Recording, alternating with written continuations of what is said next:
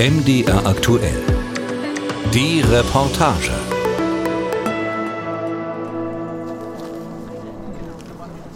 Die momentane Situation des Gedenkortes ist unerträglich und im Grunde nicht hinnehmbar. Um es deutlich auszusprechen, die Immobilie ist in der Hand eines einschlägigen Neonazis. Das ist für einen historisch authentischen Ort dieser Prägung ein Desaster. Unerträglich, nicht hinnehmbar, ein Desaster. Burkhard Jung greift zu deutlichen Worten. Nur die Situation ändern, das kann der Leipziger Oberbürgermeister derzeit offenbar nicht. Und so steht er im Sommer 2022 in der Kamenzer Straße, spricht sein Bedauern ins Mikrofon, lauscht mit gut 50 weiteren Gästen der Klaviermusik und weiht am Ende eine Gedenkstele ein, die dem historischen Ort zumindest ein wenig Würde verleihen soll. Um das Desaster der Kamenzer Straße 12 besser zu verstehen, muss man etwa einen Kilometer laufen in die Permoser Straße. An der Außenfassade eines beige getünchten Flachbaus steht in großen Lettern Gedenkstätte für Zwangsarbeit Leipzig. Nur ein metallenes Drehkreuz trennt den Gedenkort von der vielbefahrenen Straße gleich nebenan. Die Erinnerungsstätte selbst ist klein. Es ist ein ehemaliges Pförtnerhäuschen aus den 1970er Jahren, kein historisches Gebäude der NS-Zeit. Wir sind jetzt hier auf dem ehemaligen Werksgelände der Hasag und heute geht es um das Frauenaußenlager, was ein bisschen weiter entfernt liegt. Das zeige ich auch nachher nochmal auf der Karte. Und dann noch am Ende was zu aktuellen Vorgängen in der Kamenzer Straße 12. Ann-Kathrin Richter ist Historikerin. Seit Jahren klärt sie über Zwangsarbeit in Leipzig und speziell beim Rüstungskonzern Hasag auf. Mehrmals im Jahr auch hier in der Gedenkstätte. Im einzigen Erinnerungsraum hängen alte Plakate und Karten an der Wand, daneben stehen Schautafeln zur weit verzweigten Kriegswirtschaft der Hasag. Die Hugo Schneider AG stellte im Dritten Reich unter anderem Panzerfäuste für Hitlers Armee her, gebaut vor allem von Zwangsarbeiterinnen. Interniert waren sie in der Kamenzer Straße 12. Ab 1944 war es das größte Frauenaußenlager des Konzentrationslagers Buchenwald. Über 5000 Häftlinge, eingepfercht auf engstem Raum, in zu Blöcken unterteilten hohen Fabrikhallen. Die Kantine befand sich im Erdgeschoss, der Waschbereich im Keller. Geschlafen wurde auf schmalen, mehrstöckigen Holzpritschen, erzählt Ann-Kathrin Richter und zeigt das Gelände auf einer alten Karte. Hier ist die Kamitzer Straße. Das Gelände war mit einem Stacheldrahtzaun umzäunt und SS-Posten waren an den Grenzen aufgestellt. Und das Lager bestand bis zum 13. April 1945. Ab dann evakuierte die SS das Lager und schickte die Zwangsarbeiterinnen auf mehrere Todesmärsche quer durch Sachsen.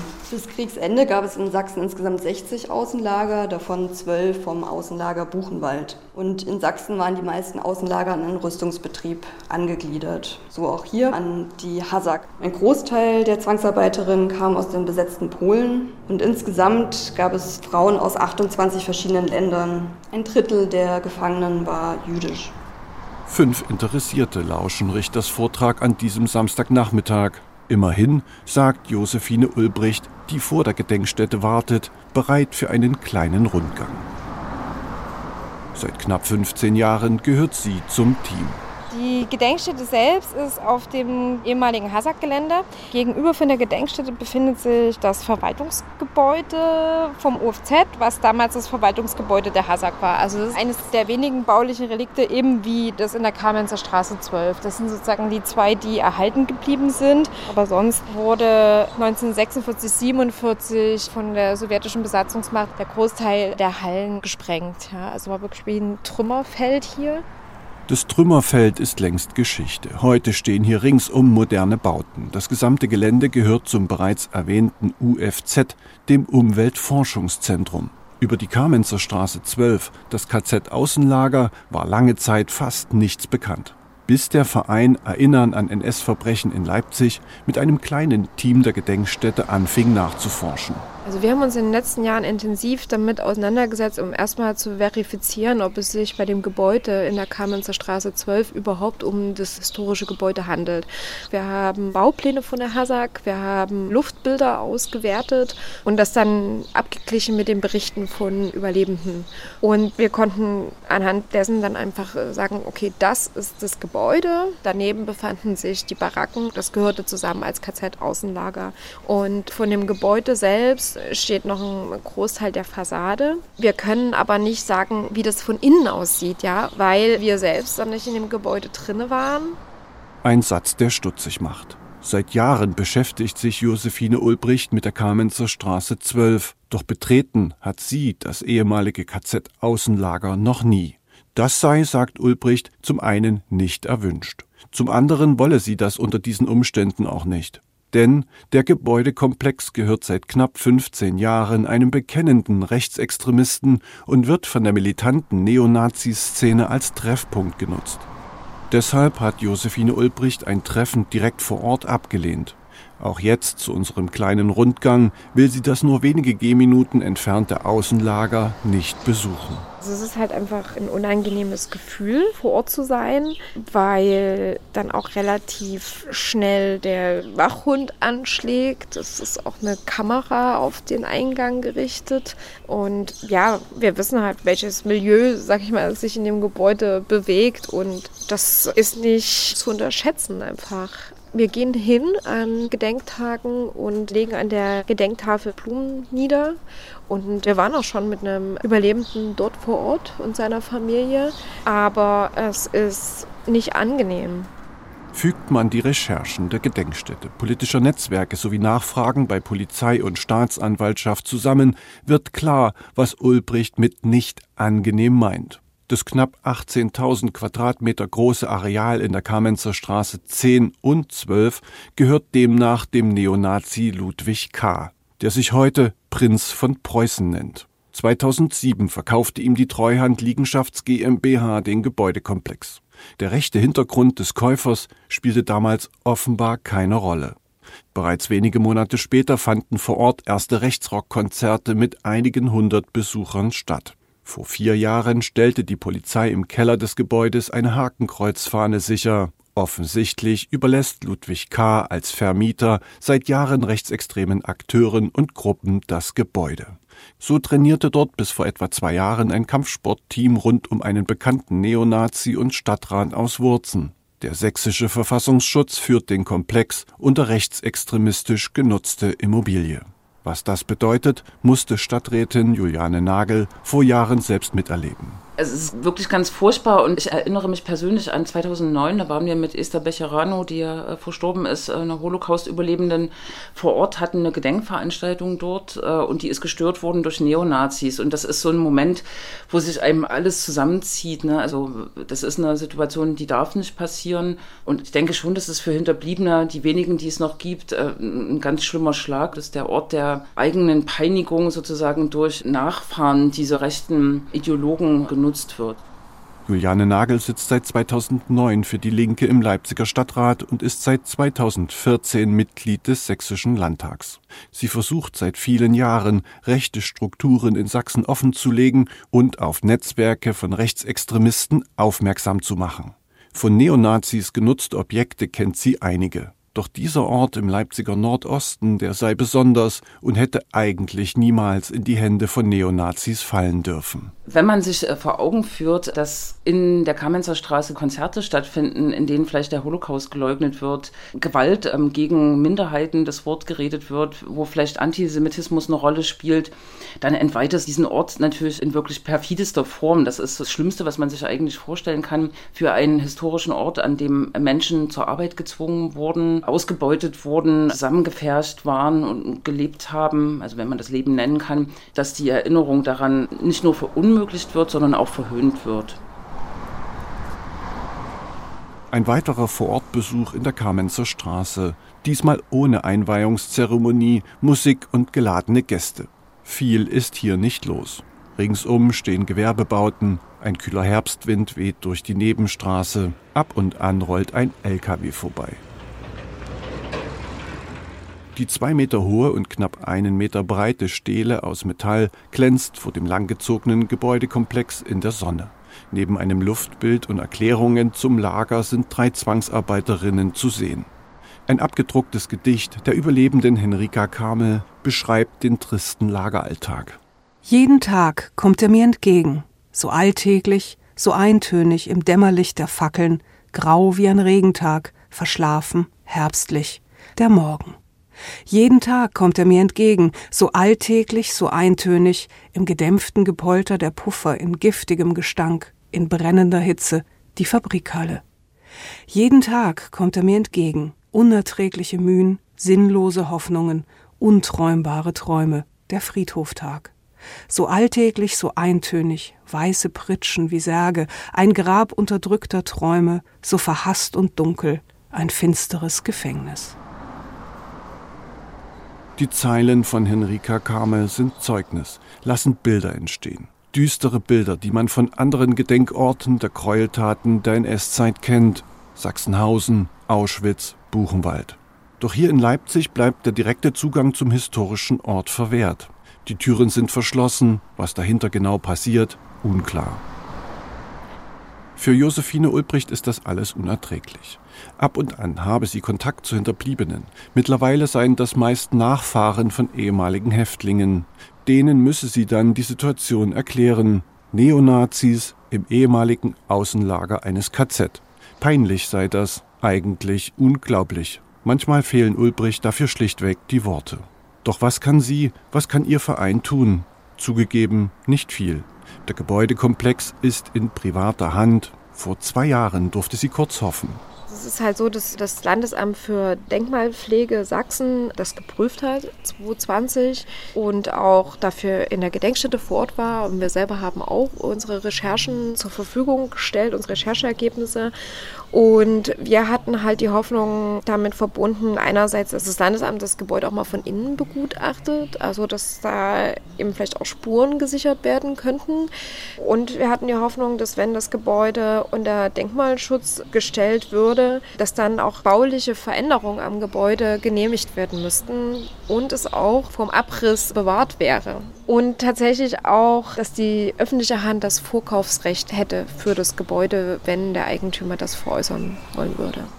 Das ernüchternde Ergebnis, die Landesämter für Archäologie und für Denkmalpflege Sachsen, die das Objekt überprüften, stellten fest, dass die baulichen Veränderungen nach 1945 eine Listung als Bodendenkmal nicht zulassen und auch nicht als Kulturdenkmal, weil dem Gebäude kaum noch anzusehen sei, dass es mal eine Unterkunft für Zwangsarbeiterinnen war. Besuch im Leipziger Rathaus. Die feierliche Einweihung der Gedenkstele ist vier Monate her, das Desaster für Burkhard Jung aber immer noch da.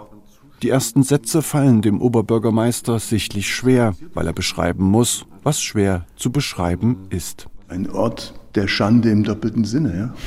Zwangsarbeit. Menschen haben dort gelitten unter nationalsozialistischer Schreckensherrschaft und heute wird dieser Ort bespielt von, von neuen Nazis.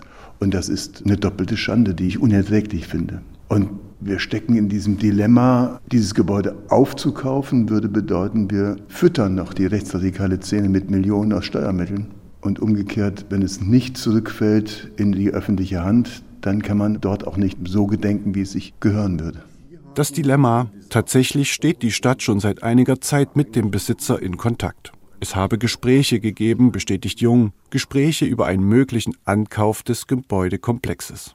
Doch die Vorstellungen zum Preis, im Raum stehen mindestens 10 Millionen Euro, sind für den Oberbürgermeister völlig überzogen. Die Forderungen des jetzigen Besitzers sind so hoch, dass man in der Tat sie nur als unanständig bezeichnen kann. Und selbst wenn sie dem aktuellen Verkehrswert entsprechen würden, täte ich mich sehr schwer muss ich schon sagen, einen solchen Vorschlag zu machen. Das wäre eine andere Situation, wenn wir in einem normalen privatrechtlichen Zusammenhang wären, mit rechtsstaatlich ordentlichen Besitzern. Fakt ist, die Stadt kann nicht einfach enteignen, nur weil ihr die Gesinnung des Eigentümers nicht gefällt. Der Denkmalschutz wurde eingeschaltet, um wenigstens bauliche Veränderungen vor Ort zu erschweren. Eine Sackgasse, auch wenn Leipzigs Oberbürgermeister diesen Weg noch nicht ganz aufgegeben zu haben scheint. Wir dachten, die einzige Chance ist die Denkmalpflege. Und wir sind auf das Amt für Denkmalpflege zugegangen, wir sind immer noch mit dem Landesamt im Austausch, weil es eine Landesamtfrage ist und nicht eine städtische Denkmalfrage ist. Man macht uns wenig Hoffnung auf Denkmalcharakter dieser Städte, weil eben historisch kaum etwas erhalten ist von dem ursprünglichen Zustand. Und insofern bleibt am Ende nur gegebenenfalls doch, dass dieses Gebäude neuen Besitzern zugeführt wird.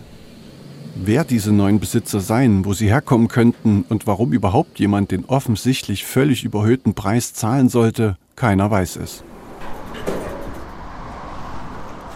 Auch Josephine Ulbricht nicht. Dass es nun zumindest die Gedenkstele gibt, findet sie gut, weil es mit ihr endlich einen Ort der Würdigung für die Opfer gebe, wenigstens einen kleinen Anlaufpunkt. Am Ende sei das aber deutlich zu wenig. Deshalb gibt es bereits seit vielen Monaten eine Erklärung der Gedenkstätte, in der die Stadt Leipzig zum Handeln aufgefordert wird und an deren Grundtenor sich auch weiterhin nichts geändert hat. Hauptpunkt Die Kamenzer Straße 12 muss in das Eigentum der öffentlichen Hand übergehen. Mehr als 1500 Einzelpersonen und Vereine haben das unterzeichnet. Doch am Ende bleibt die Geschichte nichts anderes als das beschriebene Dilemma. Das weiß auch Josephine Ulbricht. Trotzdem, die Stadt soll sich nun nicht einfach zurücklehnen und abwarten, sondern andere Wege finden. Das ist natürlich ein Problem und so naiv sind wir auch nicht. Und wir fordern auch keine Enteignung, aber wir fordern, dass die Stadt einfach tätig wird und sich in Bewegung setzt und diese Verhandlung führt und vielleicht eben einen anderen geeigneten Käufer, Käuferin findet. Und wenn ich es projektieren könnte, 2025 würde in dem Gebäude eine wissenschaftliche Einrichtung sein oder vielleicht auch einfach für künstlerische Räume, Ateliers und Proberäume. Und wir hätten als Gedenkstätte dort zwei Räume, die wir nutzen könnten für Ausstellungen und Seminare, Workshops. Es wäre ein Ort, an dem man gedenken und erinnern kann und wo man historisch-politische Bildungsarbeit bedenkenlos durchführen kann. Doch wie würdig gedenken, wie erinnern und politische Bildungsarbeit durchführen, wenn der historische Raum besetzt ist? Wie das gehen kann, zeigt das Leipziger Theater der jungen Welt, das TDJW, mit einer neu entwickelten Spiele-App. Hi, ich bin Svea. Und ich bin Konstantin und zusammen sind wir das Gründungsteam von Weibzig. Wir haben uns gefragt, was macht ein Ort aus? Was gibt es in Leipzig für besondere Orte? In dem Spiel fängt man an bei einem fiktiven Startup, das heißt Weibzig. Und dieses Startup, das hat so eine Technologie entwickelt, um überall in der Stadt quasi das Zukunftspotenzial von Orten zu messen. Nach getaner Arbeit zieht der müden Häftlinge grauer Zug durch der sonnigen Stadt Lärm und Hitze. Im Laufe des Spiels stellt sich heraus, dass man auf eine mysteriöse Art und Weise ähm, Daten aus der NS-Zeit, insbesondere über NS-Zwangsarbeit, mit aufnimmt. Und im Spiel geht es dann darum, wie geht man damit um, wie geht auch dieses Unternehmen dann damit um, dass quasi als Nebenprodukt Geschichten, Fakten, Dokumente aus der Nazizeit auftauchen. Erklärt Game Designer Sebastian Quack. Er hat Weibzig Tracing Remembrance entwickelt, monatelang gemeinsam mit Dramaturgen, Schauspielern und Programmierern. Die Idee der App, die mittlerweile zum Download bereitsteht, ein mobiles Handyspiel, das mit fragmentarischen Originalzeugnissen aus der NS-Zeit arbeitet und Spielerinnen und Spieler mit dem Smartphone durch Leipzig schickt, ähnlich dem bekannten Spiel Pokémon Go. Während sie ihrem vermeintlichen Job nachgehen, werden sie mit der Vergangenheit konfrontiert. Sie lernen bislang unbekannte Orte kennen, an denen Zwangsarbeit stattgefunden hat, tauchen ein in Geschichten aus der Zeit des Nationalsozialismus. Pause. Eine halbe Stunde. Tägliche Arbeitszeit. Elfeinhalb Stunden.